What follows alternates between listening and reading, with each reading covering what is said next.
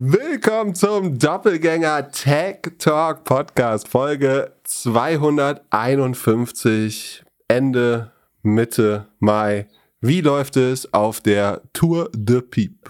Sehr gut, sehr gut. Ich kann mich nicht beschweren, obwohl sie heute leider enden, äh, vorerst enden muss. Also ich habe mein Ziel natürlich nicht ganz erreicht. Dafür hat eigentlich alles andere sehr gut geklappt. Also durch das Fahren an den Flüssen äh, hab entlang irgendwas den Vorteil hat, dass man weniger Steigung hat und gute Radwege in der Regel, schafft man natürlich nicht irgendwie annähernd auf die Luftlinienentfernung zu kommen, die man sich im Kopf mal ausgerechnet hat.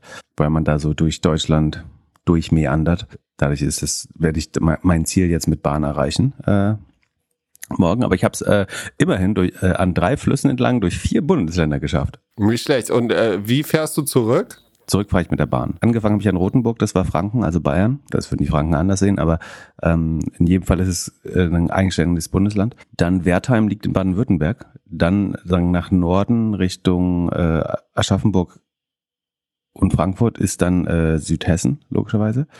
Und jetzt bin ich in Mainz angekommen und das wiederum ist Rheinland-Pfalz. Und äh, so habe ich es auf kürzestem Weg durch vier Bundesländer geschafft.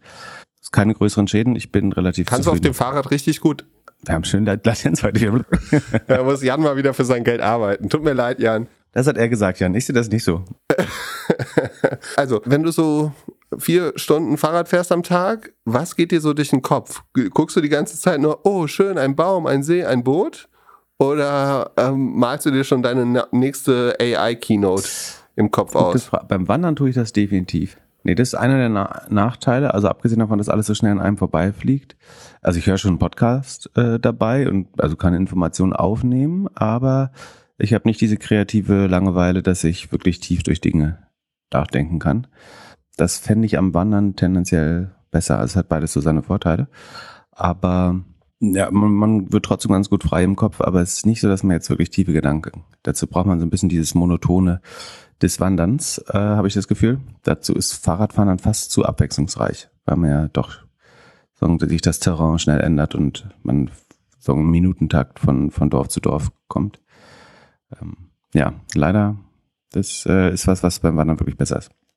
Heute ist ja eine der unaktuellsten Podcast-Folgen, die wir je aufnehmen. Also wir nehmen montags, morgens, vormittags auf. Ihr hört es mittwochs. Wenn noch was passiert, können wir natürlich nochmal äh, ein kleines, ein kleines Add-on aufnehmen. Aber der, der Grund dafür bin ich, also ich entschuldige mich für die mangelnde Aktualität, aber ich habe morgen tagsüber Aufsichtsratssitzungen und AGM äh, Aktionärsversammlungen und äh, viel Reisetätigkeit, es wird schwer dazwischen noch aufzunehmen.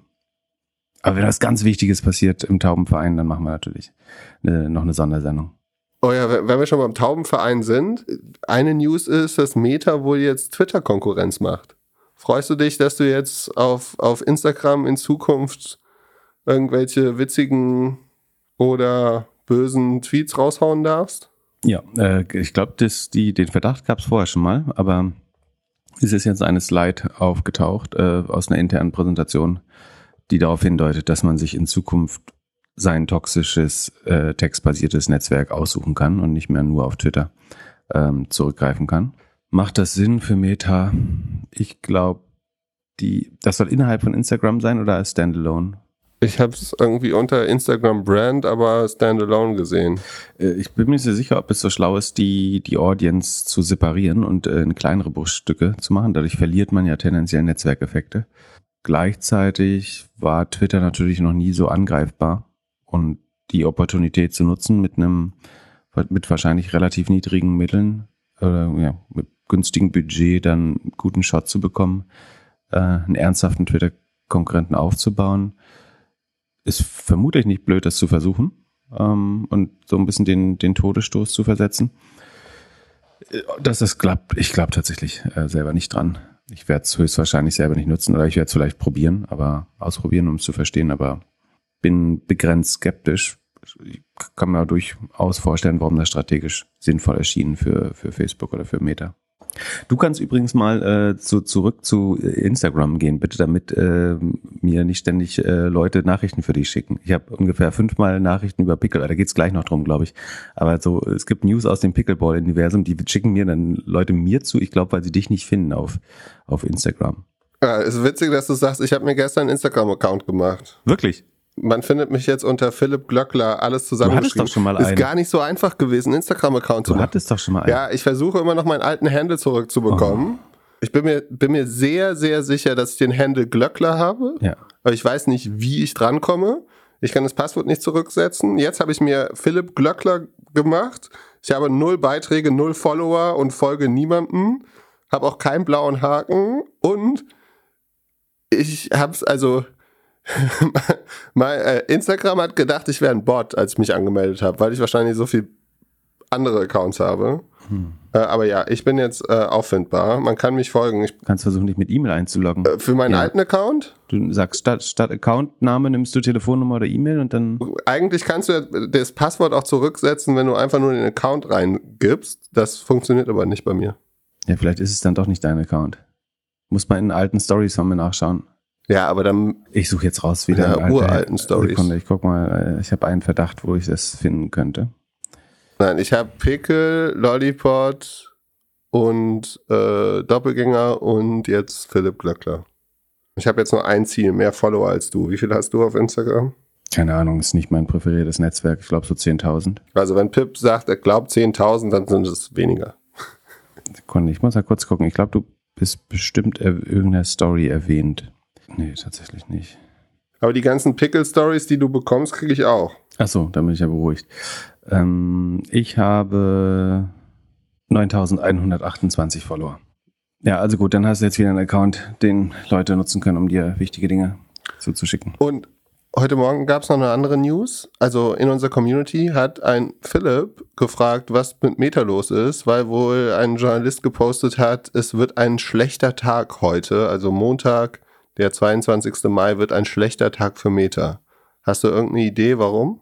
Also das Offensichtlichste wäre, dass es, dass heute weitere 6000 Entlassungen exekutiert werden.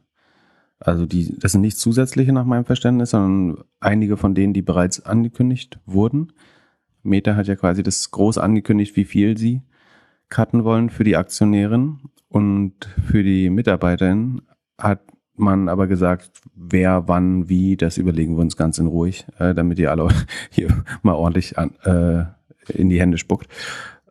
Und äh, diesen Montag soll es, glaube ich, zu, zu weiteren 6000 einfach kommen. Wie gesagt, es sind aber nicht inkrementelle, sondern die, die angekündigt waren.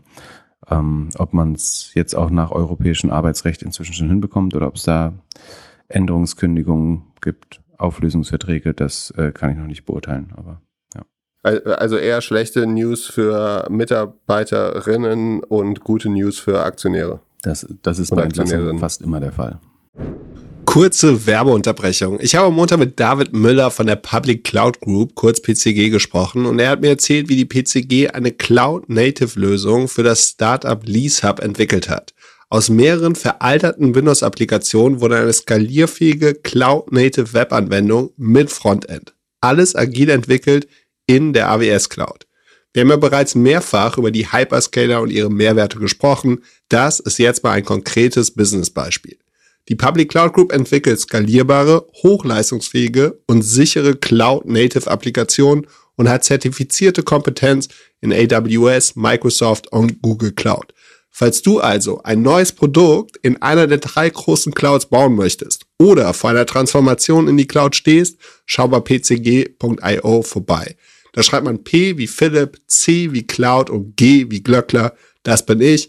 Und mehr Informationen zu der Cloud Native Application Entwicklung gibt's in unseren Show Notes. Also viel Spaß mit der weiteren Folge. Werbung Ende. Kannst du mir erklären, wer Mark Larsey ist? Oder wie heißt der? Mark Larsey? La Larsi? Je, jeden Monat finde ich, oder jede Woche finde ich einen neuen Milliardär, den ich noch, von dem ich noch nie irgendwas gehört habe. Ähm, ja, es gibt ausreichend davon. Ähm, Mark Lazary ist der oder war der Besitzer der Milwaukee Bucks oder Teilbesitzer der Milwaukee Bucks. Er hat zusammen mit Fortress, ihm hat glaube ich ein Viertel der Milwaukee Bucks gehört und äh, ist, sagen, das ist die Story, die ganz viele Leute uns zugeschickt haben, nämlich, dass er ein großer Pickleball ähm, ist und äh, das als vor allen Dingen als ein gutes Investment sehen. Er hat glaube ich gesagt, er hat was war das, 100.000 in irgendein Team mit einem Ex-Tennis-Player investiert und glaubt, dass das jetzt 10 Millionen wert geworden ist. Das wären ja 100x. Äh, wären das 100x? Ja. Genau, das äh, ist sein Glaube. Davor, also äh, sein Name hat er sich, ist ein, ähm, ich glaube, marokkanischer äh, Emigrat, seine Familie ist äh, von Marokko über Paris äh, äh, in, in die angloamerikanische Welt emigriert. Und er hat mit Distressed Debt sein Vermögen gemacht. Also er war zeitweise der, glaube ich, größte Distressed Debt Fund und Distressed Debt ist, sind Subprime-Schulden. Subprime ist natürlich ein anderer schlechter Anglizismus. Ich weiß gar nicht, was das deutsche Wort dafür ist. Also es sind Schuldverschreibungen oder Schuldkontrakte, die nicht mehr einwandfreie Bonität genießen, beziehungsweise die eigentlich kurz vorm Wertloswerden sind.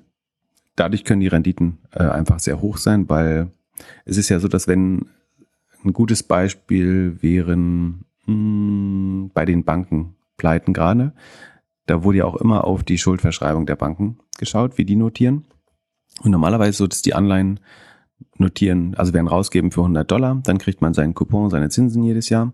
Und wenn die Wahrscheinlichkeit aber, dass man sein Geld am Ende wieder zurückbekommt, kleiner wird, dann sinkt der Wert dieser Anleihen, sagen wir von 100 auf 80 Dollar. Sollte sie dann doch zurückgezahlt werden, hat man natürlich eine höhere Rendite, wenn man sie für 80 Dollar kauft und nicht für 100. Ähm, das ist das Gute. Die Gefahr ist aber, und das drückt sich quasi in dem Abschlag am Kurs aus, dass eventuell auch die Wahrscheinlichkeit gibt, dass man die Bank bankrott gibt und man dann gar nichts bekäme oder eben nur einen Anteil. Äh, ganz oft ist es eben nicht so, dass man gar nichts bekommt, sondern einen kleinen Anteil. Und worauf Mark Lesry sich spezialisiert hat, ist quasi solche Schuldkontrakte äh, oder Schuldwertpapiere ähm, zu, zu handeln, äh, indem man dann einen Informationsgewinn hat oder ein mehr Risiko bereit ist einzugehen. Ähm, das heißt, er kauft Schulden für weniger als irgendwie 80 Cent on the Dollar und schafft es damit zweistellige Renditen äh, zu erwirtschaften. Und es ist eben nicht so unsicher, wie man glaubt, weil am Ende eben dann oft noch Assets hinter diesen Unternehmen stecken. Das heißt, wenn man in der, in der Schuldrangfolge an der richtigen Stelle ist, könnte das durchaus ähm, in, interessant sein. Und ja, das hat er jahrelang sehr erfolgreich gemacht mit ähm, Avenue Capital, hieß, glaube ich, das Vehikel, was er genutzt hat.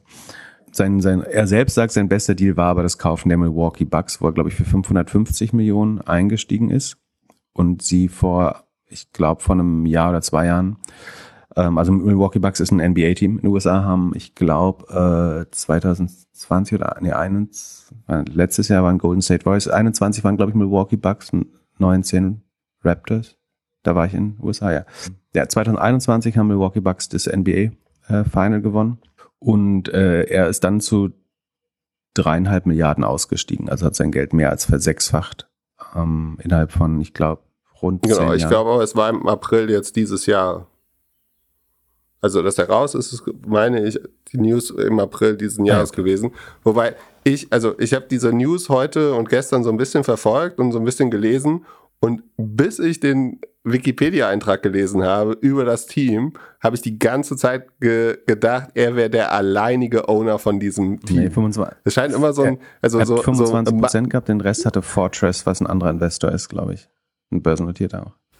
Ja, es, es, scheint so ein bisschen das Thema zu bei, bei, bei Jay-Z oder so oder auch Chamath war es, glaube ich, das Gleiche, die sich irgendwie dahingestellt haben und meinten, ich bin der Besitzer von dem und dem ja, Team. Golden State Warriors und dann guckt man so nochmal tiefer und so, ja. Golden State Warriors haben gefühlt äh, zwei Dutzend Owner. Also die nennen sich alle Owner und teilweise gehören die dann irgendwie ein Viertelprozent oder so. Ja, aber ja, der, der, der größte Flex auf jeden Fall ist der Besitz eines Pickleball-Teams jetzt. Das hat er ja auch ganz, ganz früh, da gibt's ja jetzt eine ganze Liste von Promis, die in irgendwelchen Teams investiert sind. Es gibt drei Ligen und für diese drei Ligen gibt's dann verschiedene Teams und die meisten sind bei diesem, bei der Major League Pickleball sind Owner. Wobei man bei ihm halt, also so, dass er das so positioniert, finde ich schon auch wieder ein bisschen krass, weil ihr müsst dir vorstellen, die haben die Liga aufgebaut und waren das erste Team. Hm. Also es ist, stell dir vor, Pickel wird jetzt eine europäische Liga oder eine deutsche Liga und ähm, ich rufe all meine Freunde an und sage, jetzt ist deine Chance, eine der ersten Teams zu haben. Und wenn du dann, also da ist es wahrscheinlich in Amerika auch nicht so die größte Überraschung, dass du aus 100.000 dann irgendwie, ja, was auch immer, 10 Millionen machst und, und dass er, der in so, in solchen Summen operiert, ne?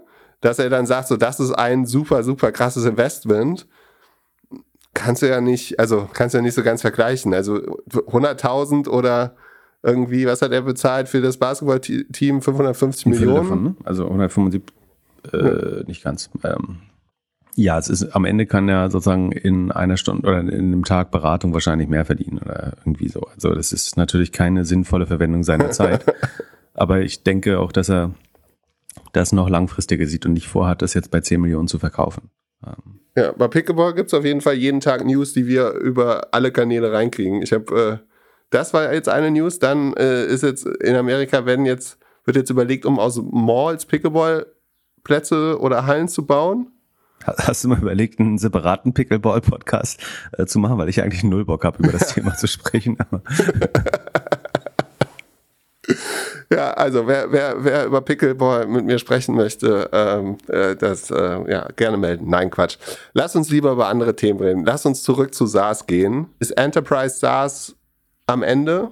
Es gibt einen neuen Blogpost oder eine Woche alten Blogpost von DHH in dem er erklärt, dass er nicht versteht, wie, wieso man so krass viel für SaaS-Produkte ausgeben muss. Äh, ja.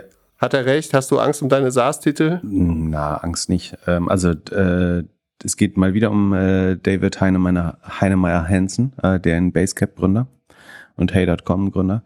Und ähm, dem ist aufgefallen, dass ich glaube Coinbase äh, 65 Millionen äh, an, an Datadog überwiesen hat. Da kommen wir übrigens äh, gleich noch zu. Ich habe Datadogs Konkurrenten, Konkurrenten Dynatrace äh, auch auf vielfachen Hörerwunsch äh, mal Sheet gepackt.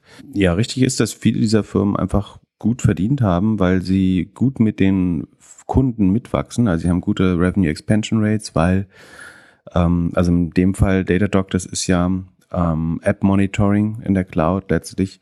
Die, die Frage ist, also man kann natürlich sagen, die, die, die Firmen werden äh, zu teuer, aber es ist ja nicht zwangsläufig, dass sie ihre Preise erhöhen. Ich glaube, sie haben einfach so ein spannendes Geschäftsmodell, wo sie mit dem Kunden wachsen, so wie ein Snowflake zum Beispiel auch. Und im Fall von Dynatrace oder äh, schon Datadog ist natürlich so, dass Unternehmen, je größer sie werden, desto komplexer werden sie und desto mehr Apps haben sie einfach irgendwelche Microservices, die ständig gemonitort werden müssen, separate Apps für irgendwelche Devices, äh, irgendwelche Ländervarianten, du versuchst alles irgendwie multi-client-fähig zu bauen, um vielleicht White Labels auch äh, beliefern zu können oder APIs anzubieten. Und das heißt, sie profitieren, glaube ich, von der Komplexität der Unternehmen. Was jetzt bedrohlich sein könnte, ist natürlich, dass die Unternehmen vielleicht eine Tendenz dazu entwickeln, also einerseits datensparsam zu werden, das heißt einfach nicht mehr jede, alle Daten zu speichern. Das könnte zum Beispiel gegen Snowflake spielen oder auch einfach Komplexität zu reduzieren, weil Komplexität immer der, einer der Hauptkostentreiber ist. Ähm, also machst du zum Beispiel, sagen wir mal, ähm, jetzt wirklich konstruiert äh, und nicht wertend, aber würdest du alle arabischen Länder zumachen, die vielleicht gar nicht viel Umsatz bringen für ein gewisses Produkt, kannst du allein dadurch, dass du äh, Sprache von rechts nach links oder so nicht mehr unterstützen musst, wahrscheinlich viel Komplexität sparen. Weiß nicht, ob es ein gutes Beispiel ist, aber ähm, das sind schon Fragen, die man sich stellen sollte, wenn man äh, jetzt versucht, Kosten zu sparen. Dagegen spricht aber, dass vor, vor einem halben Jahr hätte ich noch gesagt, ähm, tendenziell halten wir zu viele Daten. Ähm, wer, wer braucht die E-Mails von vor zehn Jahren noch oder irgendwelche Nutzerdaten von vor 2010? Andererseits wären Daten jetzt, glaube ich, unheimlich wertvoll und als Trainingsdaten können nicht bei allen, aber bei manchen Geschäftsmodellen auch ältere Daten nochmal richtig wertvoll ähm, sein. Ein Beispiel zum Beispiel um synthetische Nutzer. Ich habe habe ich das hier erzählt oder nur auf der Keynote? Also eine der Thesen ist ja, dass in Zukunft nicht mehr die Programmierung und Produktentwicklung der Bottleneck sein könnte, weil das kostengünstiger und schneller wird mit AI, sondern dass mein Problem ist, ich habe nicht mehr genug Nutzer, um die ganzen Produktveränderungen zu testen, äh, im, im schlimmsten Fall. Und ähm, da gibt es zum Beispiel Möglichkeiten aus alten Nutzerdaten so virtuelle oder synthetische Nutzer zu bauen, die sich verhalten wie normale Nutzer, um zumindest eine Prognose auf den Conversion Uplift zu machen. Also um zu entscheiden, welche Tests ich dann wirklich teste, kann ich so ein, eine erste Idee durch, Nutz, durch die Nutzung von künstlich erzeugten Nutzern, äh, falls das Sinn macht, ähm, zu erzeugen. Und dafür sind historische Nutzerdaten dann zum Beispiel doch total wertvoll. Also ist alles nicht so einfach. Ich mache mir auf jeden Fall kein, wenn ich mir Sorgen machen würde, dann am ehesten so, dass die Seed-Zahl, dass es noch weitere Layoffs geben wird, ähm, wenn wir in eine Rezession rutschen, ähm, dass die Seed-Zahl sich weiter reduziert und so weniger Aktivität gibt in der Cloud. Ähm, unter anderem natürlich auch durch AI. Ähm, aber in dem, in dem Moment, wo das passiert, würde gleichzeitig ein AI-Boom passieren. Das würden die, alle Entwickler oder Seeds, die wegfallen bei großen Unternehmen, würden, glaube ich, sehr schnell zu, zu neuen Kontrakten in Startups werden. Also die Logoanzahl, die Revenue Expansion der großen Kunden würde sinken. Dafür würde die Logo-Neugewinnung, glaube ich, sehr stark steigen, weil einfach ähm, es deutlich einfacher wird, neue Produkte und Firmen zu bauen und kosten kapitaleffizienter. Eigentlich mache ich mir langfristig da nicht so viel Sorgen. Aber mein Horizont ist äh, auch eben zehn Jahre ähm, bei, bei sowas. Eine, eine andere Frage, die man sich stellen kann, ist, welche Produkte sind so essentiell, dass man sie eben tatsächlich langfristig äh, braucht. Also ich glaube, ein, ein, Snowflake, eine, eine Database in the Cloud, sowas ist sehr essentiell.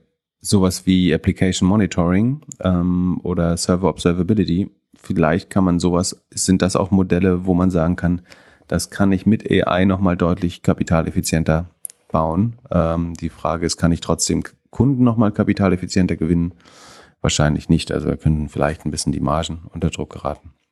Ich, ich glaube, Daniel Heinemeier-Hansen ist so ein bisschen auch ein Extremist, einfach in seinen Sichtweisen, was total spannend macht, ihn zu verfolgen, so weil er konträre Sichtweisen pflegt. Ich glaube aber, dass in den allermeisten Fällen es nicht passiert ist, dass die Mehrheit des Marktes das Verhalten von äh, Daniel Heinemeier-Hansen übernommen hat. Oder gibt es irgendein Beispiel, wo er in dem Sinne prophetisch war, dass er was für sich selber erkannt hat und dann haben es alle so gemacht. Also seine Startups sind alle sehr klein, sehr profitabel für ihn geblieben. Er hat, ich will jetzt nicht sagen, nichts von Relevanz gebaut, aber es waren kleine Sachen, neue Ansätze, irgendwie bootstrapped, hochprofitabel, kleine Teams, Remote-Teams, glaube ich. Aber ich würde jetzt sagen, nicht, dass er der intellektuelle Anführer des Silicon Valleys ist damit, auch wenn er spannende Ansätze verfolgt, die für viele andere sicherlich auch richtig sein können. Das sicher nicht, aber auf der anderen Seite schafft es halt mit seinen Kommentaren und seinen Blogposts immer wieder PR für, für seine Produkte zu machen. Also er, der, der, der, der Blogpost hört ja auch damit auf, dass sie bei Basecamp äh, nie mehr nehmen werden als Summe X. Das schätze ich auch sehr, sozusagen, dass du auf äh, sagen, konträre Gedanken dadurch stoßen kannst. Aber am Ende, sagen wir das Beispiel jetzt hier mit Datadog, woran muss sich dieser Preis messen? Das ist ja, also sofern es kein günstigeres Konkurrenzprodukt gibt, messe ich das Produkt an der sagen, inkrementellen Produktivität, die ich da raushole. Im konkreten Beispiel, wenn, was wäre, wenn Coinbase ähm, der Service einen ganzen Tag abschmiert oder so, wegen mangelnder äh, Observability oder mangelndem Performance Monitoring. Das kostet sicherlich viel, viel, viel mehr als diese ja Jahreslizenz für Datadog. Das gleiche bei Salesforce. Salesforce findet jeder, der damit arbeitet, einerseits unheimlich teuer und gleichzeitig will niemand drauf verzichten, weil die Effizienz des einzelnen Sales-Mitarbeiter oder Mitarbeiterin dadurch so stark gesteigert wird, dass am Ende der Preis, den du für Salesforce zahlst, ein Bruchteil des Effizienzgewinns ist. Also warum würdest du das äh, nicht zahlen wollen? Plus Salesforce hat so eingebaute Netzwerkeffekte noch ein bisschen, die es ähm, noch spannender macht in, in vielerlei Hinsicht. Aber äh, Sorgen würde ich mir machen bei so Nice-to-Have-Applikationen, also wo ich sagen, die keine Painkiller, sondern so Vitamine sind, die irgendwas ein bisschen schöner darstellen, ein bisschen besser machen, ein bisschen mehr Performance irgendwo rausholen, aber eigentlich nicht direkt sich in Effizienz oder Kostenersparnis ähm, messen lassen. Das könnte eventuell ein bedrohter Teil sein. Ist New Relic da nicht genau so ein Kandidat?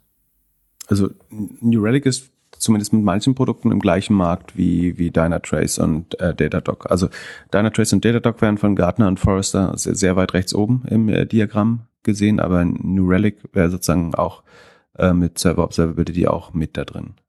Aber wir können ja mal in die Dynatrace-Zahlen reingehen, äh, wo ich die schon ins äh, Sheet gebaut hat. Datadog war ja eine sehr stark wachsende Company zuletzt mit äh, sagen, sehr guten Rule of 40 Metriken. Auch Dynatrace äh, läuft eigentlich echt gut. Die wachsen zwar nur noch in Anführungsstrichen mit 25 Prozent, das aber relativ stabil, sind aber operativ schon profitabel ähm, mit ungefähr 7 Prozent operativer Marge. Ähm, Problem, dass die Kosten wachsen auch ungefähr so schnell wie ähm, der Umsatz gerade. Das heißt, da muss man jetzt aufpassen, dass man den, das Umsatzwachstum sich nicht weiter verlangsamt. Spannend ist sicherlich die brutal gute Rohmarge. Die, die liegt nämlich bei 87 Prozent nach Gap, nach Non-Gap wahrscheinlich über 90 Prozent. Das ist schon äh, ein Rekordwert. Auch 87 Prozent äh, operative Marge. Ähm, das heißt, es ist relativ günstig, dieses Produkt anzubieten. Äh, hohe Zahlungsbereitschaft. Da, da könntest du jetzt sagen, wenn äh, Dynatrace 87% Marge hat und Datadog, Sekunde, schaue ich mal kurz Vergleichswert, auch 80%. Eine gute Frage wäre, wird es nicht auch in SaaS so ein Your Margin is my opportunity ähm, Denken irgendwann geben? Also wird es irgendeinen großen, wenn das Lustige ist, äh, SEMrush macht das ja im äh, Marketing-Tools-Bereich. Die kopieren einfach, also ich würde sagen, sie lassen sich sehr stark inspirieren von äh, Innovationen am Markt, bauen die kosteneffizient ähm, in Osteuropa nach und bauen daraus eine sehr komplette Suite äh, einfach, die vielleicht sagen, in Spitzen nicht an die Leistung anderer Tools rankommt, aber so ein sehr komplettes Produkt ist. Die, die Frage ist, und haben dabei in der Regel einen günstigeren Preispunkt am Ende. Die Frage ist, wirst du das nicht auch in ein paar SaaS-Märkten haben, dass jemand sagt, ich verzichte auf die 80% Rohmarge ähm, was aber das, das äh, Produkt dann deutlich weniger attraktiv macht natürlich. Ähm, aber das ist meine Strategie und ähm, baue jetzt mit günstigeren äh, Entwicklungskosten und weniger Kapitaleinsatz gerade so Konkurrenzprodukte dazu, weil 87 Prozent Rohmarge sind natürlich schon eine sehr höfliche Einladung an, an Konkurrenz, das muss man schon sagen. Na gut, ähm, Cashflow brutal positiv bei Dynatrace ähm, Revenue, äh, DBNER, Revenue Expansion 119 Prozent für die jetzige Zeit auch ein sehr guter Wert. Gewinn weiter Kunden. Ähm, ich würde mal schätzen, sind so bestimmt auch mit 10 mal Umsatz, 35 mal äh, Sekunde können wir nachgucken. 10 mal Umsatz, 35 mal Revenue, äh, Earnings würde ich denken. Sind 14 Milliarden wert. Sind 11 mal Umsatz und 41 mal Forward Earnings. Ja, also man kann jetzt nicht sagen, dass es ein Schnäppchen ist. Sieht auf dem Papier relativ berechenbar und solide aus. Ich, ich finde es auf jeden Fall einen der besseren SaaS-Werte. Ähm, ich weiß jetzt nicht, ob ich jetzt Datadog, Datadog halte ich glaube ich noch, deswegen, weil ich wüsste jetzt nicht, ob ich die dagegen eintauschen würde. Ähm, Datadog wächst noch schneller, könnte sich aber auf das gleiche Wachstum verlangsamen. Dann könnte man gut darüber reden, ob Dynatrace das bessere ist. Guck mal, was Datadog kostet zwölfmal Umsatz, ist natürlich aber noch lange nicht so profitabel. Hm. Ja, ich finde beide ganz ordentlich. Ähm, aber sind auch beide sehr komplett bewertet. Das ist jetzt nicht so, dass, wie gesagt, äh, sicherlich kein Schnäppchen äh, und auch keine Kaufempfehlung. Es handelt sich hierbei nicht um Anlageberatung. Man sollte aufgrund des Gehörten keine Kauf- und Verkaufsentscheidungen zu Aktien und anderen Wertpapieren treffen. Es besteht immer das Risiko eines Totalverlustes. Solltet ihr dennoch aufgrund der Informationen im Podcast handeln, handelt ihr stets auf eigenes Risiko und wir können unmöglich für etwaige Verluste haften. Alles könnt ihr auch nochmal unter doppelgänger.io slash Disclaimer nachlesen. So, und dann habe ich noch, ähm, achso, oder wolltest du gerne Überleitung machen? Ja, ich wollte fragen, ob du uns noch die Zahlen von Fix analysieren würdest. Genau, Fix ist ähm, eigentlich ein sehr schönes Geschäftsmodell und zwar ähm, Arzt- und Pflegekraftbekleidung äh, übers Internet ist natürlich deswegen spannend, weil die, die sogenannten Scrubs, also die Arztkittel und Schwesternkittel oder Pflegerkittel ähm, und Ärztinnenkittel, das sind letztlich sagen Berufs Bekleidung und Verbrauchsmittel. Ähm, das heißt, man muss sie relativ oft wieder bestellen und dadurch ergibt sich fast äh, ein Subscription-Modell.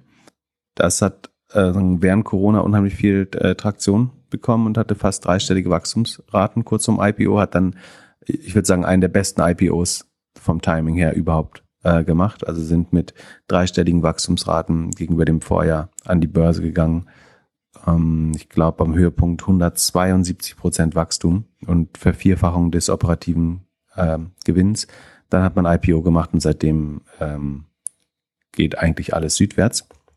Man wächst jetzt noch mit Mühe und Not neun Prozent gegenüber dem Vorjahr. Gegenüber dem Vorquartal schrumpft man, aber im Q4 gibt es immer so ein bisschen Weihnachts. Es gibt offenbare romantische Männer und Frauen, die ihren Liebsten ähm, zum Weihnachtsquartal neue Kittel schenken.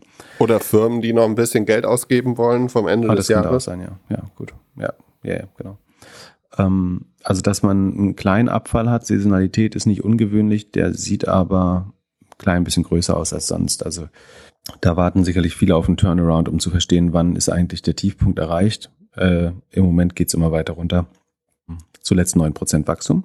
Ähm, gut sieht weiterhin die Rohmarge aus mit 71 Prozent. Das im Vergleich zu Software natürlich wenig. Im Vergleich zu sagen, sonstiger Mode oder Bekleidung ist das aber eine sehr, sehr hohe äh, Rohmarge. Also man muss sich vorstellen, wenn man es schafft, einen äh, irgendwie türkisgrünen äh, Arzt- oder Ärztin-Kittel Kittel, ähm, für, für mehr als 50 Euro zu verkaufen, dann äh, ist das automatisch eine sehr hohe Rohmarge, weil es ja ein einigermaßen simples Produkt ist, was in großen Stückzahlen produziert und verkauft werden kann.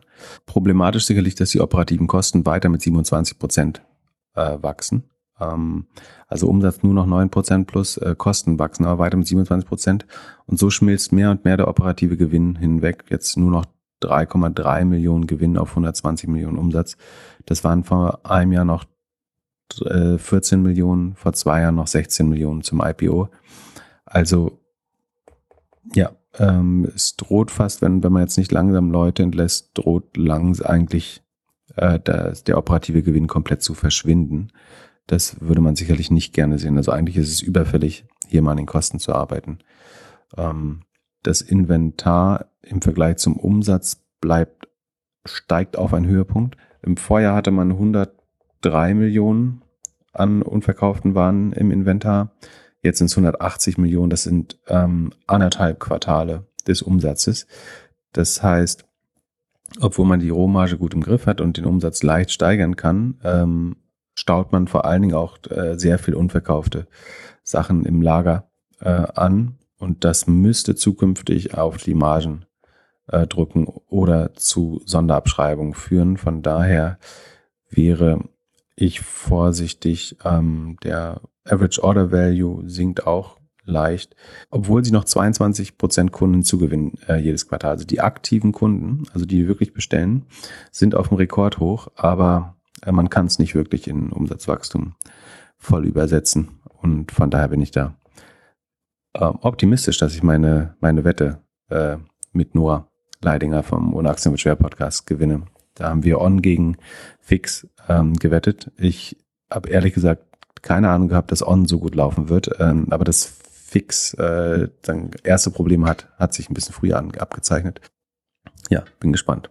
Weiß gar nicht mehr, was der Zeitraum war, aber ich freue mich schon auf, mein, äh, auf meine Kiste gelben Muscatella aus dem Burgenland oder wo auch immer äh, der herkommt. Gratulation. Dann hat diese Woche noch Aufsehen erregt. Ähm, die Financial Times äh, hat geschrieben, dass ihnen transparent geworden ist, dass der sagen, ikonische, also für die letzte Phase des, des Booms stehende ikonische ähm, Investor Tiger Global versucht, seine äh, oder einen Teil seiner Investments zu liquidieren, im Sinne von also in, in Cash zu verwandeln. Und dabei, man, man hört aus der Branche, dass sie relativ fast undiskriminierend dabei vorgehen. Das heißt, ähm, es, es sollen Listen kursieren, wo man sich quasi für eins der Investments bewerben kann, wenn man daran interessiert sei. Tiger hat zusammen mit Softbank wie blöde einfach in die ähm, größten Wetten der letzten äh, drei Jahre investiert dabei unter anderem Stripe, Databricks, ByteDance, ähm, viele andere kleinere kann man sich bei Crunchbase oder PitchBook äh, sicherlich anschauen, wenn man da Interesse hat, was zu kaufen. Ja, warum liquidiert ein äh, sagen Fondsanbieter oder ein VC oder ein gemischter, also ich glaube, der ist nicht nur VC, die äh, in, investieren auch in Public Markets. Warum schmeißen die das jetzt auf den Markt? Brauchen Kohle? Irgendjemand steht im Hintergrund und sagt, möchte mein Geld wieder. Eigentlich sind Fonds ja auf Jahre angelegt und eigentlich wissen alle ähm, LPs, dass sie ihr Geld sagen, nicht vorzeitig zurückbekommen. Oder sie gehen davon aus, dass es noch schlechter wird? Das wäre eine Möglichkeit. Also es, man muss dazu sagen, ist meiner Meinung nach höchst ungewöhnlich. Also dass äh, ein Investor sagen, vorzeitig Assets liquidiert und das scheint und vor allen Dingen normalerweise würde man versuchen jetzt so eine Phase durchzustehen, weil man glaubt in zwei Jahren sind die äh, Bewertungen bestimmt wieder besser und das IPO-Window wieder offen. Man kann Firmen an die Börse bringen. Das heißt, in der Regel würde man einfach zwei Jahre warten. Dafür hätten LPs wiederum in der Regel Verständnis oder man würde die Anteile einfach verteilen an die äh, VC, äh, an die LPs und sagen, äh, sollt ihr entscheiden, was ihr damit machen wollt. Ich habe äh, gestern an der Hotelbar ein paar DFB-Schiedsrichter gefragt. Die hat es aber nicht interessiert. Deswegen habe ich dann ausreichend Zeit gehabt, mir allein darüber Gedanken zu machen und äh, aber auch keine guten Erklärungen gefunden. Also das eine ist, du könntest natürlich sagen, aus irgendeinem Grund brauchen sie Geld, hast du dich overleveraged oder so. Das schien, äh, aber das ist eigentlich eher unwahrscheinlich, glaube ich, bei einem, äh, bei einem Fonds. Da gab es Beispiele für mit Akigos und so weiter, aber das sind dann eher die Fonds, die im Public Markt haben. Also ja, vielleicht haben sich irgendwie verspekuliert und brauchen aus irgendeinem Grund Cash. Äh, das wäre eine Möglichkeit. Eine zweite wäre, dass sie glauben, dass es noch schlimmer wird. Also dass man sagt, ich habe mal, ich glaube vor einem halben Jahr oder ist schon etwas länger her, jemanden hören sagen, dass ähm, Tiger sozusagen short the market war, also dass sie ähm, gegen alles gewettet haben. Jetzt die Frage, wollen sie nur ihre, ihre eigenen Investments hatchen? Also sie waren halt overexposed to Growth und Tech. Und jetzt kann man natürlich sagen, ich shorte den, den Nasdaq um meine oder unprofitable Tech, um meine eigenen Investments abzusichern. Man kann auch sagen, glauben, dass sie wirklich der Meinung waren, dass ähm, alles südwärts gehen würde und damit hätten sie ja recht gehabt. Und es kann natürlich sein, dass sie glauben, es geht noch weiter runter und sich deswegen auch zu schlechten Preisen von allen entledigen wollen, weil es natürlich klar, dass sie in aller Regel werden sie ihr Investment nicht zurückbekommen, sondern einen Bruchteil davon, wenn sie jetzt verkaufen, ähm, weil zu dem Zeitpunkt, wo sie die meisten Investments gemacht haben, der letzte Fonds war, glaube ich, 50 Prozent unter Wasser. Das wäre eine Möglichkeit. Also sie glauben, dass das ähm, tatsächlich irgendeine Art von Armageddon vor uns steht.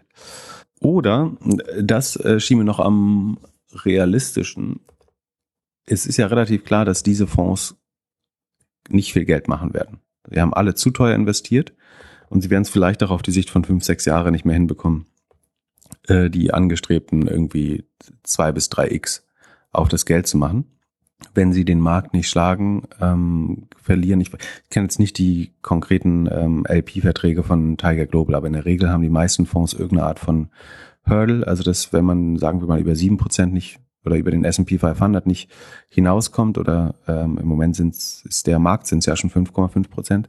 Wenn man das nicht schlägt, dann äh, bekommt man nur einen Teil seines Carries oder auch gar keinen Carry und das wird bei einigen dieser Fonds, also Tiger Global hat fast äh, jährlich oder sogar noch enger neue Fonds aufgelegt, weil sie das Geld so schnell deployed haben.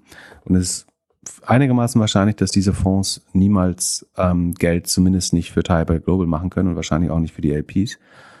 Und dann könnte man natürlich sagen, gleichzeitig glauben wir, dass jetzt gerade eine gute Opportunität ist, neu zu investieren, weil die Preise ein bisschen vernünftiger sind, weil der AI-Boom äh, eventuell neues Potenzial bietet, weil Biotech äh, und Green Tech ein spannender Sektor sein könnte. Und deswegen verkaufen wir jetzt alles Mark to Market, geben Geld an unsere LPs zurück, in der Hoffnung, dass die das sofort in den nächsten Fonds stecken. Weil das ist ja genau das, was sie im Moment nicht können, weil es keine IPOs gibt, keine Distributions, kein Geld zurückfließt zu LPs, hat niemand Bock oder auch einfach nur liquide Mittel, um in neue Fonds zu investieren. Und vielleicht forcieren sie hier einfach so den, sagen, das Überspringen einer Generation von Fonds und sagen, wir liquidieren jetzt, geben, geben euch Geld zurück. Das im Zweifel finden, dass die LPs vielleicht gar nicht so blöd. Ähm, dann haben wir eine bessere Chance, den nächsten Fonds überhaupt noch zu raisen, weil ansonsten würde das für Tiger Global vermutlich nach den ganzen schlechten News, die sie zuletzt gehabt haben, schwer werden. Also ähm, die Fonds sind alle in den roten Zahlen, äh, soweit ich es verstehe. Und das ist jetzt kein Pheromon, um äh, neues Kapital zu raisen. Das könnte ein Grund sein.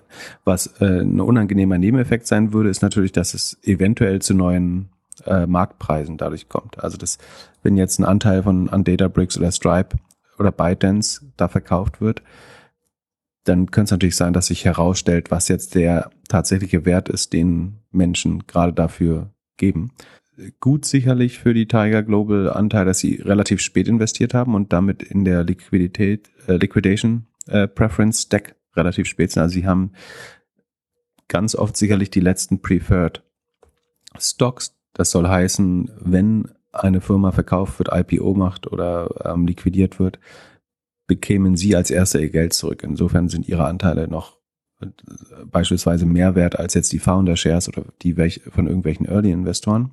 Aber wenn das so ist, macht es ja noch weniger Sinn, es zu verkaufen. Ich glaube auch nicht, dass sie, wenn sie das Geld nicht bräuchten, das nicht tun würden. Also aus irgendeinem Grund wollen sie Cash an ihre LPs zurückgeben. Das kann, also wie gesagt, die können sich verspekuliert haben, verhebelt haben. Es kann sein, dass die LPs das Cash ganz gerne hätten und dass sie nur dann in den nächsten Fonds investieren würden, mit dem, also wie gesagt, diese Fonds werden höchstwahrscheinlich kein Geld verdienen für Tiger Global.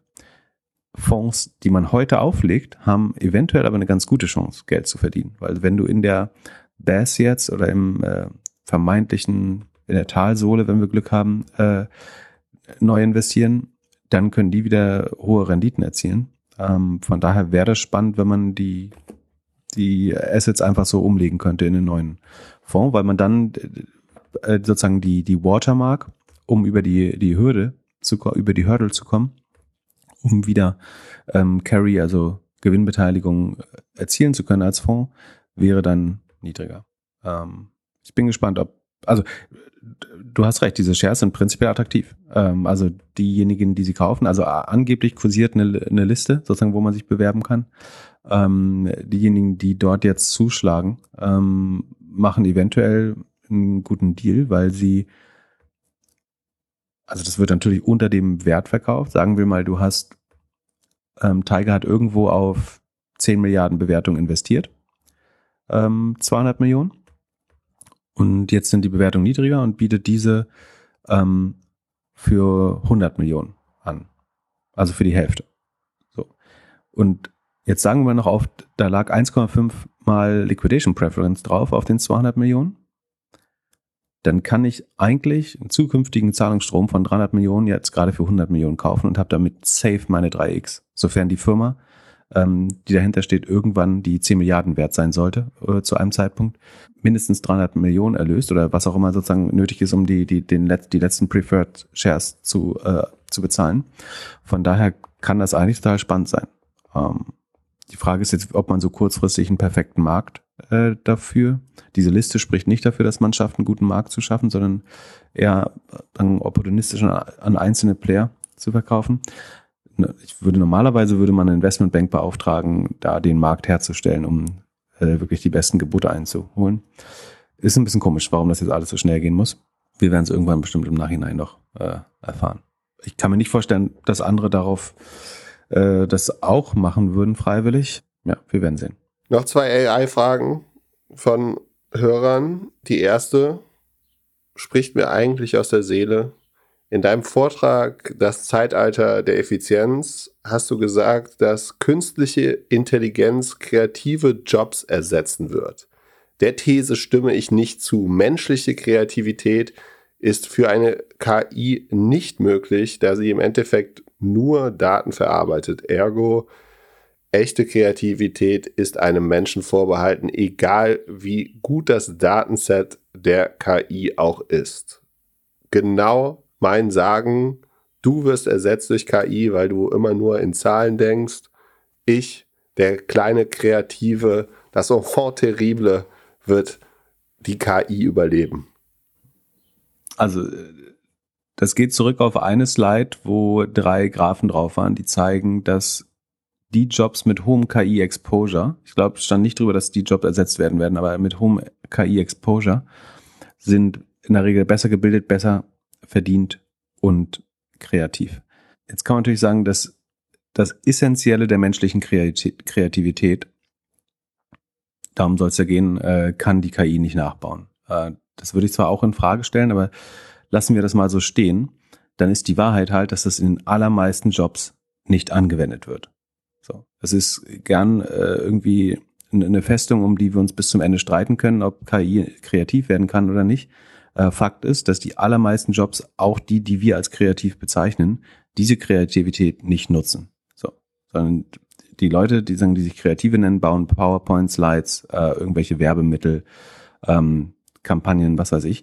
Und ich glaube, dass KI dazu sehr wohl äh, in der Lage ist. Man, man kann sagen, ja, die jetzigen Versionen arbeiten sehr konvergent, sehr konsensgetrieben, ähm, tendieren zum gleichen Mittelmaß. Aber ich glaube, in dem nächsten Schritt, und sagen, das sind also alle wirklich, alle vermeintlich Kreativen, sprechen dann immer gern von diesem statistischen Papagei, dass das eigentlich ja nur Probabilität äh, von Worten wiedergibt und so weiter. Aber A ist das ja nur ein Zwischenstadium und wer sagt uns, dass eine AI nicht als nächstes die Zwischenräume interpretiert oder Dinge extrapoliert aus dem, was sie gelernt hat? Im Moment sagen, ist es eher konvergent, sagen, ver verengt den Datenraum, um, um eine Antwort zu geben. Aber die Lücken in den Daten zu interpretieren oder sagen, Dinge, die außerhalb der Daten liegen, zu raten, das wäre ja nach unserer Definition eigentlich Kreativität. Warum sollte das nicht möglich sein? Also, ich meine, auch das, was im, also was an Menschen angeblich kreativ, also Kreativität würde ich jetzt definieren als irgendwas Originäres, Einzigartiges, neu zu schaffen. Die, die Frage ist auch, wie das im menschlichen Hirn funktioniert. Auch das funktioniert ja über Neuronen und über Ableitung aus Gelernten. Ist, ist der Mensch so genuin kreativ oder ist das eigentlich auch nur das Anwenden von Gelernten auf andere Sachen? Kann jemand, der nichts gelesen, nichts gesehen hat, also der, stell dir mal vor, jemand ist sein Leben lang blind, taub und äh, auch sonst jeder Sinne beraubt, kann der denn kreativ sein, wenn er noch nichts selber erfahren hat an Eindrücken? Ich glaube nicht. Ich glaube, dass auch menschliche Kreativität am Ende aus ähm, Eindrücken entsteht und dann die Anwendung oder Verbindung von, von irgendwelchen ähm, Themenkomplexen. Und ich glaube, dazu wird AI genauso fähig sein wie Menschen. Ich sehe nicht, warum das nicht der Fall sein sollte. Und ich glaube sogar, dass sie kreativer sein wird. Also vor allen Dingen in viel mehr Zeit. Ähm, also eine, eine auf Dead Jokes basierende Werbekampagne. Das ist lustigerweise, ähm, ich habe mich viel damit beschäftigt, wie so äh, Agenturen irgendwie wie, ähm, wie Dojo oder auch andere ähm, sagen, mit diesen Wortspielen, ob es was, ich habe keine Ahnung davon, aber es gibt mit Sicherheit Prozesse, sozusagen kreative Prozesse, wie man zu diesen Wortspielen kommt. Und ich habe oft überlegt, kannst du das eigentlich mit äh, AI unterstützen? In dem Fall natürlich nicht das Ultimative zu finden, sondern unheimlich viele Beispiele zu generieren, aus denen man dann wirklich kreativer auswählt. Ähm, also ich glaube, dass AI das unterstützen kann und wertvoller machen. Also in dem Sinne, dass äh, ein Art Director vielleicht nicht mehr äh, irgendwie zwei Tage in einem Raum sitzt, um äh, drei Ideen zu haben, sondern zwei Stunden in einem Raum sitzt und damit viel produktiver wird. Ähm, und wie gesagt, die allermeist, das ist jetzt schon einer der kreativsten Jobs wahrscheinlich nach unserer Definition, äh, die wir kennen, weil man damit was einigermaßen Neuen um die Ecke kommen muss. Aber die meisten Berufe nutzen, die meisten vermeintlich kreativen Berufe nutzen diese die wirkliche Kreativität von Menschen nicht, sondern bauen eigentlich nur Brücken von gelernten zu neuen Themenkomplexen. Also äh, denken in Analogien, Pattern Matching, ähm, was viel rationaler ist, als man glaubt. Also ich, ich unterstreiche die These nicht. Ich glaube, Kreativität wird äh, Computersache in Zukunft. Im Moment trainieren wir die AI ja darauf, möglichst richtig zu liegen und möglichst ähm, schnell eine, eine Antwort zu geben, die auf einen Menschen zumindest plausibel wirkt. Ähm, überleg mal, wir würden der KI sagen, mach mal also wir trainieren sie ja noch gar nicht auf Kreativität. Ähm, du kannst ihnen genauso die, die, die, das gesamte, die alle Werke der Menschheit geben und sagen, bau mal was total divergentes, konfuses äh, in, in, in die andere Richtung. Ich glaube, auch das könntest du trainieren. ist halt ein ganz anderes Modell und Denkweise dahinter. Ja, äh, jetzt mal das, was du gedacht hast, eher so Waldspaziergang. Oder äh, das, was du gedacht hast, eher Microdosing oder das, was du gedacht hast, eher voll auf Koks? Ja, warum, warum sollte das nicht gehen? Ähm, du musst halt nur anderes Feedback geben. Also du gibst einfach für die absurdesten Ideen oder die kreativsten äh, positives Feedback dem Modell. Und dann kommt es, glaube ich, nicht mehr mit den richtigen Antworten, sondern den äh, denkbar blödesten Antworten um die Ecke. Was nicht heißt, dass Kreativität blöd ist, aber ähm, was da rauskommen soll aus den Daten, kannst du dem Modell ja sagen. Und im Moment versuchen wir ihm quasi Denken beizubringen, aber wir können ihm sicherlich auch andere Sachen beibringen. Und jetzt glaube ich, ist bestenfalls eine Frage der Zeit. Ich glaube, es ist ein Wunsch, der sich dahinter versteckt, ähm, dass man sagt, das wird die AI aber nie können, weil man glaubt, das ist die letzte Bastion der Menschheit. Ähm, man, man kann auch sagen, die AI wird keine neuen Menschen äh, zeugen können oder so. Aber auch das halte ich für einen temporären Zustand. Warum sollte die AI es, nicht schaffen, im, im Labor neue Menschen zu schaffen? Also, hallo. Ja, ich habe so ein bisschen das Gefühl, es ist wie mit Rauchen. Jeder denkt, äh, der, also jede Person, die raucht, denkt, so Lungenkrebs, das werde, wird mich, äh, da werde, das werde ich nicht bekommen. Ähm, und mit AI sagt, äh, denkt aber jeder so, ja, also alle Jobs werden drunter leiden, aber ich bin immer noch safe. Ja, ist ja ein natürlicher Wunsch. Äh, und vielleicht ist das kurzfristig auch sogar noch richtig, aber ich glaube, das Einzige, wo was, was wert ist, darüber nachzudenken, ist ja, wie das in, in fünf oder zehn Jahren aussieht. Und das ist schon einigermaßen schwer, das zu erkennen. Und es ist schwer, also du müsst, das ist jetzt ähm, ein blöder Spruch, aber das Einzige, was dann gilt eigentlich, sind First Principle. Also wenn es irgendwie mit First Principles falsifizieren kannst, eine Annahme, ähm, dass Kreativität nicht funktioniert. Aber wenn, wenn du überlegst wenn du überlegst, dass die Modelle ja die Prozesse in Neuronen im Hirn nachbauen sollen, die wir nicht hundertprozentig verstehen, aber einigermaßen, dann ist es vielleicht First Principle Logik nicht logisch anzunehmen, dass AI nicht alles können wird, was das menschliche Hirn kann, inklusive Kreativität. Ähm, aber vielleicht gibt es auch ein gutes First Principles Argument dagegen, aber das ist eigentlich das Einzige, was zählt, weil alles andere wird vermutlich erreicht werden, glaube ich, in, in, in Zukunft. Also du, du brauchst wirklich physikalische Grenzen äh, oder, und selbst die schwer. Müssten die Märkte jetzt nicht auch langsam merken, wie das Adobe irgendwie mega disrupted wird in der ganzen Sache? Also ähnlich wie wir es wie wir es jetzt hatten mit äh, hier diesem äh, SEO äh. Hm. Müsste doch eigentlich alle diese ganzen Creative Suites, das, was alle machen, um halt äh, Bilder zu bearbeiten oder Sachen zu, zu, zu äh, kreativ zu arbeiten, die müssten doch auch mega unter Beschuss gehen. Ja, also ich äh, glaube, Adobe hat das 100% verstanden und versucht selber der Treiber dieser Disruption zu sein, indem sie möglichst viel AI in die eigenen Tools äh, einbauen, sei es zur Image Generation oder ähm, irgendwie intelligente Lassos und sowas. Das, das ist ja auch schon vorher Machine Learning gewesen.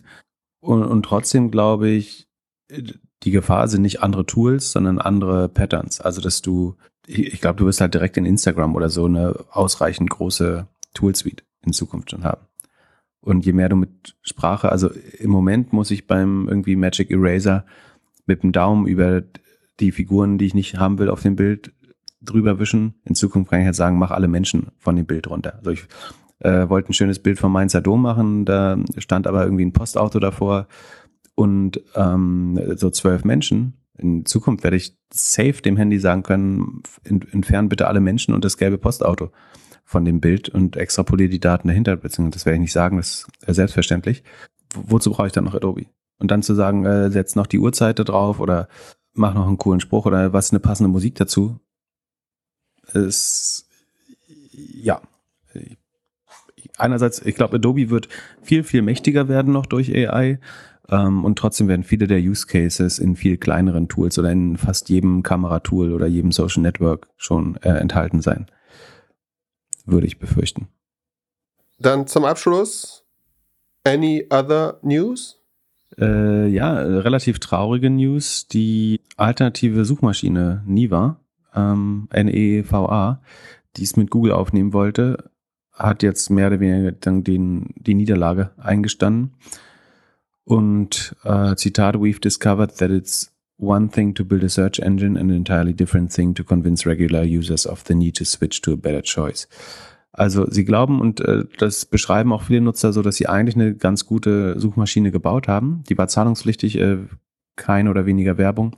Das, das mochten einige User, aber Nutzer zu gewinnen und vor allen Dingen zu behalten, war dann doch viel schwerer ähm, als gedacht. Das sagen, Verteidigungsargument von, von Monopolisten äh, und natürlich auch Google ist immer, eigentlich ist unsere Konkurrenz doch nur ein Klick entfernt. Also du kannst doch zu Yahoo gehen, du kannst doch zu web.de gehen, du kannst doch zu ähm, Yandex gehen oder zu Niva gehen. Tatsächlich sind die Burggräben aber so groß und teilweise auch noch was die Suchmaschinen unter, unternehmen, um das zu verhindern. Also würde ich jetzt Niva hier auf meinem Handy oder Laptop als Suchmaschine einstellen, würde abwechselnd mein Betriebs, also mein äh, Laptop-Betriebssystem würde mir ständig vorschlagen, doch besser Bing und Edge zu nutzen. Mein Handy-Betriebssystem würde mir immer wieder sagen, dass äh, Chrome und Google, die, äh, ob ich nicht mich gerade verklickt habe und nicht eigentlich Chrome und Google für die bessere Variante halte. Das heißt, man muss nicht nur Nutzer einmal überzeugen, eine alternative Suchmaschine zu nutzen, sondern man muss ihnen eigentlich in, in den Kopf das Rüstzeug geben, ein Leben lang gegen irgendwelche Prompts anzukämpfen, die sie davon überzeugen wollen, die in den in der Hardware mehr oder weniger fest verankerten äh, Suchmaschinen und Browser äh, zu nutzen.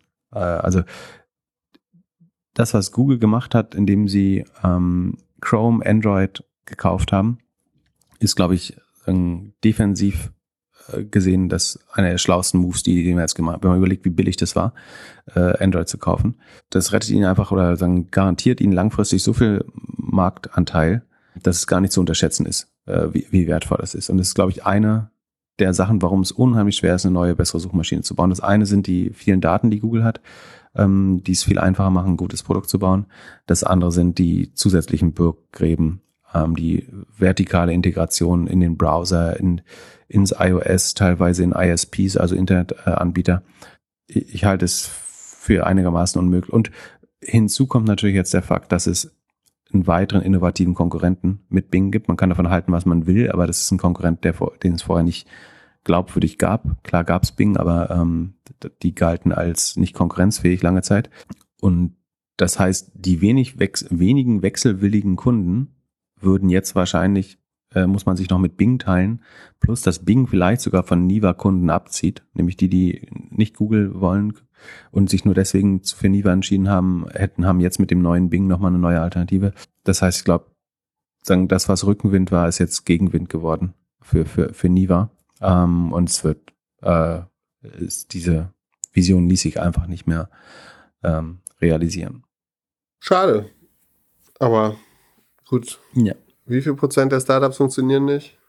Ja, äh, sehr viele. Das war natürlich ein sehr gut gefundetes schon. Äh, und es ist auch immer okay, Geld in, äh, hätte mir jemand gesagt, möchtest du nie wieder investieren, hätte ich wahrscheinlich ja gesagt, weil die Verlustwahrscheinlichkeit liegt wahrscheinlich trotzdem nur bei 9 von 10 oder selbst bei 19 von 10 äh, wäre es okay, weil in dem Fall, dass es funktioniert, ist Search natürlich ein äh, 200 Milliarden Markt. Wenn du da eine 0,1 Prozent Wette drauf bekommst, äh, musst du die mathematisch eigentlich nehmen, äh, wenn du sagen, risikobereit bist prinzipiell. Ähm, von daher finde find ich es gut, dass man das versucht hat, insbesondere weil lange Zeit niemand versucht hat, überhaupt gegen aus den Gründen, die ich beschrieben hat, hätte niemand, äh, der sozusagen im vollen Besitz seiner geistigen Kräfte wäre, es gewagt, mit Google zu konkurrieren. Ähm, und ich glaube, Niva hat so eine Sondersituation ausgenutzt, dass es einfach eine Zeit gab, wo man sehr Big Tech kritisch wurde, wo es Leute gab, die das einfach nicht mehr unterstützen wollten ähm, und die auf eine neue, bessere Lösung gehofft haben. Aber sie sagen auch nicht, es ist schwer, erste Nutzer zu akquirieren, sondern the regular user. Es, der, der Durchschnittsnutzer schafft es halt nicht dauerhaft Niva installiert zu halten wahrscheinlich, weil er einfach an irgendeinem Punkt mal aus Versehen wieder sagt, ähm, das neue Windows wird installiert oder Android macht ein Update und dann sagen, möchtest du die empfohlenen äh, Einstellungen verwenden? Und denkst du, ja, empfohlene Einstellungen, das klingt ja schlau. Ähm, und auf einmal sind wieder alle deine äh, Suchmaschinen zurückgesetzt oder so. Ich, das ist, äh, weil es rechtlich alles relevant ist. Weiß nicht, ob genau das so passieren würde, aber auf jeden Fall ist es nicht einfach, die deine präferierten Suchmaschinen- und Browser-Anbieter ähm, aufrechtzuerhalten, finde ich. Selbst als, als geübter Nutzer. Ich glaube, für einen ungeübten Nutzer ist es vollkommen unmöglich, nicht ständig auf die Defaults zurückverwiesen zu werden und irgendwann aus Versehen äh, da, darauf zu klicken. So traurig es auch ist. Pip, vielen Dank für deine Zeit. Dank dir. Ich freue mich auf unsere Aufnahme am Freitag mit weniger Latenz. Jan, mach das Beste raus. Schönen Mittwoch. Ciao, ciao. Peace.